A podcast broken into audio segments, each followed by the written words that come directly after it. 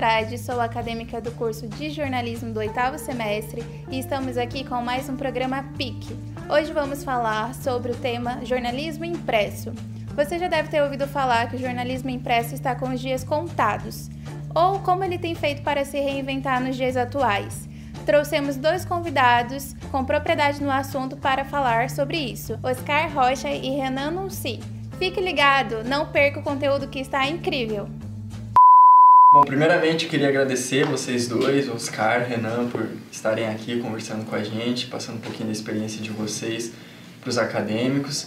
E para começar, eu queria perguntar, é, não tem como a gente fugir disso, hoje em dia com a internet, com toda essa velocidade é, de se noticiar, queria saber o que, que mudou nas redações é, dos jornais impressos, o que, que tem de diferente, o que, que o que, que vai vender no outro dia, sendo que já saiu tudo no hoje, hoje à tarde? O que, que vai vender amanhã de manhã? Como que a redação é, trabalha sabendo que você está trabalhando, que você está trabalhando para o amanhã? É, eu acho que o, o que acontece, você falou assim dessa, dessa, dessa desse perfil dessa redação que eu, que eu acompanhei é a diminuição do, dos profissionais dentro de uma redação. Então nós temos aí nos últimos 20 anos, se formos comparar, uma brutal, assim, que era de número de profissionais. Então, se você tinha uma redação com 50 profissionais, hoje você tem uma redação de 15, de 10 profissionais. Então, isso, a qualidade disso cai muito, cai bastante. Então, o jornalismo impresso, ele está em crise. E é uma crise mundial, não é só uma crise local. Então, assim, o, a, o digital, a, internet trouxe né, isso, deixou ele é, com, uma, com uma perspectiva de finalização. Quer dizer, a gente entende isso, né, que no caso a possibilidade de reação é muito complicada né, disso. Tem até uma, um, um levantamento, alguns anos atrás, eu vi que era muito interessante, dizendo que a possibilidade de final, de última publicação de um veículo impresso era 2022. E aí nesse, nesse levantamento até era muito interessante, porque eles faziam uma pesquisa muito bem elaborada, dizendo que ia ser na Argentina a circulação do último veículo impresso.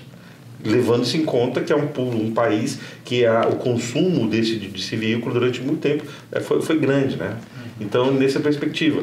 Agora, essa, essa questão do que é que o, como o jornal, o impresso, pode responder ao, ao, ao, digital, isso é uma questão que cada veículo vai ter, cada veículo está tendo, quer dizer, cada um está tentando dar essa resposta que está falando, porque o que saiu, um, a notícia que sai à tarde, o que, que pode ser de novo no outro dia? Eu, eu acho que teria muitas formas, mas às vezes o, o veículo impresso quer competir com o digital, e isso é complicadíssimo.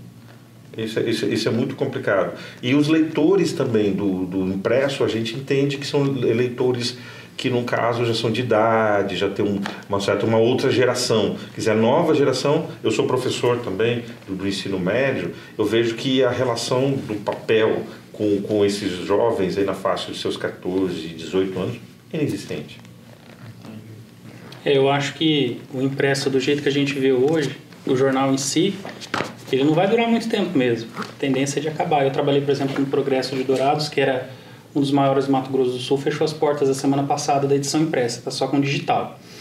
E assim, é, é um caminho que o, o, o meio impresso de comunicação, eu acredito que ele não vai acabar num todo, mas ele vai se limitar apenas a alguns é, veículos institucionais, é, casos pontuais. Sobre a concorrência com o digital, é, quando eu tive a experiência de vir para o Correio do Estado, hoje eu estou no Media Max, né, mas quando eu estava no Correio do Estado, era assim, de trazer algo diferente, porque justamente, pô, todo mundo aqui, os outros veículos de comunicação, Campo Grande News, Media Max, TV Morena, todo mundo estava devorando o, os fatos do dia ali, publicando na hora, e você falava, cara, como que eu vou escrever algo agora, que vai sair só amanhã, e como eu vou convencer as pessoas a ler isso? E eu tinha um detalhe, eu trabalhava no, no Correio do Estado pela manhã, então eu tinha que de manhã fazer algo que ia ter validade ao longo de todo o dia para chegar na banca no outro dia alguém olhar o jornal e falar não, esse é um conteúdo relevante. Aí o que que eu fazia? Até o meu editor me ensinou muito sobre isso. Buscar sempre algo diferente. É, a primeira coisa foi mudar o meu comportamento como jornalista. Quando eu chegava numa coletiva de imprensa, ao invés de ficar ali junto com todo mundo, papeando, fazendo selfie e tal, que é o que, a galera geralmente faz, eu não, eu não critico isso, porque eu já fiz isso também. Em vez de fazer isso, eu já ia especular, entendeu? Eu chegava no assessor, eu chegava num policial para tentar extrair alguma possibilidade de ter um gancho diferente que ninguém ia ter para eu poder soltar no outro dia. Porque eu sabia que a galera que ia ficar na coletiva de imprensa basicamente ia ficar circulando sobre o mesmo assunto. Eu já tinha uma ideia do que eles iam perguntar. Então, assim, foi uma mudança de comportamento. Então, eu pesquisava sempre algo diferente. Eu ia numa coletiva sobre um, sei lá, um, um investimento em segurança. A galera perguntava sobre uma coisa, eu perguntava sobre outra, eu ia atrás. Esperava acabar a coletiva, chamava o, a fonte num cantinho para ninguém ver e falava: Ô, tá, você está sabendo disso? Por quê? Porque eu precisava de arrancar alguma coisa para fazer valer o investimento do jornal. Senão, não dava, cara. Se você for competir querendo publicar, bater na mesma tecla que os digitais estão batendo, você vai ficar para trás. Entendi, legal. É, nos dias de hoje, na verdade, há muito tempo atrás a gente ouvia falar que com o surgimento da TV a rádio desapareceria e hoje em dia é o que acontece com o impresso também. É, a, veio os meios digitais, as notícias cada vez mais rápidas. É, vocês acham que o impresso vai sobreviver a essas tecnologias que estão vindo? E como que vocês acham que o impresso pode se reinventar nesse meio? É, a questão que, que, que, hoje tem é se pagar por, por informação. Então, isso é, você está tendo uma geração que não quer pagar pela informação. E aí, no caso, toda a cadeia que tem no jornalismo, ele se desfaz. Então, é, não, eu, eu, eu acho que se reinventar era de um período que você falava que o que, o, que é, por exemplo, o rádio ia desaparecer com o surgimento da televisão. Só que nós estamos vivendo um momento extremamente complexo né? de segmentação, de, no, no caso de a, a, própria questão da informação está sendo é, de, agora questionada. Né? A questão do próprio fake news. Será que, por exemplo, no caso do fake news, a própria imprensa também não fez fake news durante muito tempo? É, então são, vários aspectos. Então eu não consigo entender é, que esse, essa modificação se comparada com uma outra modificação de, de, um, de, um, outro veículo de um outro tempo. Eu acho que nós estamos vivendo algo, algo muito mais rápido.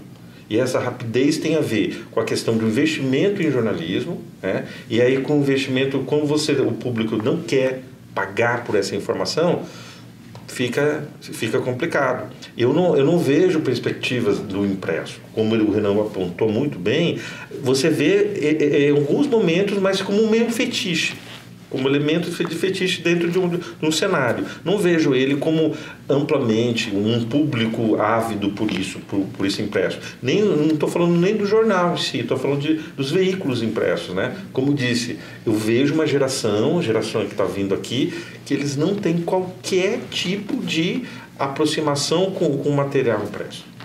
E eles não fazem questão disso. Né? Então é, é esse aspecto aí que eu, que, eu, que eu observo sobre essa questão. É, o Oscar falou das fake news e as fake news, ela foi a ponta do iceberg da crise ética e moral que o jornalismo já está vivendo há algum tempo. O jornalismo está em crise em todos os aspectos, crise financeira, crise ética, crise moral, enfim. E as fake news, elas são divulgadas por meio da internet. Daí vem um pouco da sobrevida que o impresso ainda tem. Por quê? Porque o impresso ainda tem um pouco mais de credibilidade e aí eu, eu acho que é isso que garante um pouco da sobrevida. Porque na internet, todo dia, se determinado grupo quer promover um ataque a um outro grupo, ele cria um site na hora ali de graça, inventa as notícias que ele quer, publica. Isso é um dos empecilhos do digital ainda, né? No, no impresso, não. O impresso ele tem uma credibilidade maior. Justamente, acho que pelo fato de seu papel, de saber que alguém trabalhou muito para fazer aquele trem rodar. Só que assim, eu, eu também não não vejo muita longevidade no impresso. Eu acho que falta tem não tem mais por onde se reinventar. Não tem mais. Antes você pensava, fala, bom, surgiram sites, o que, que o impresso vai fazer? Ah, o impresso vai fazer um texto mais elaborado, o impresso vai trazer dados, o impresso vai trabalhar melhor em contexto, não vai se basear apenas em fatos. O impresso vai trazer o, o cenário de uma forma que vai contextualizar o leitor, ele vai entender tudo sobre aquele assunto. Diferente do site, que vai te trazendo migalhas. O site traz uma, uma notícia sobre isso, depois te traz uma fala do fulano sobre isso, uma fala do Beltrano rebatendo o que ele falou sobre a primeira matéria. Então, assim, isso já foi feito e vem sendo feito. É, creio eu que o impresso talvez sobreviva por mais algum tempo, se especializando, como o Oscar falou, na questão da segmentação. Ele vai encontrar um nicho específico, vai se especializar naquilo e ele vai ter um, um, uma chance aí de perdurar por mais alguns anos. Porque do jeito que estão as coisas hoje no digital, tá muito difícil, cara. Gostou do nosso primeiro bloco? Fique com a gente que tem muito mais.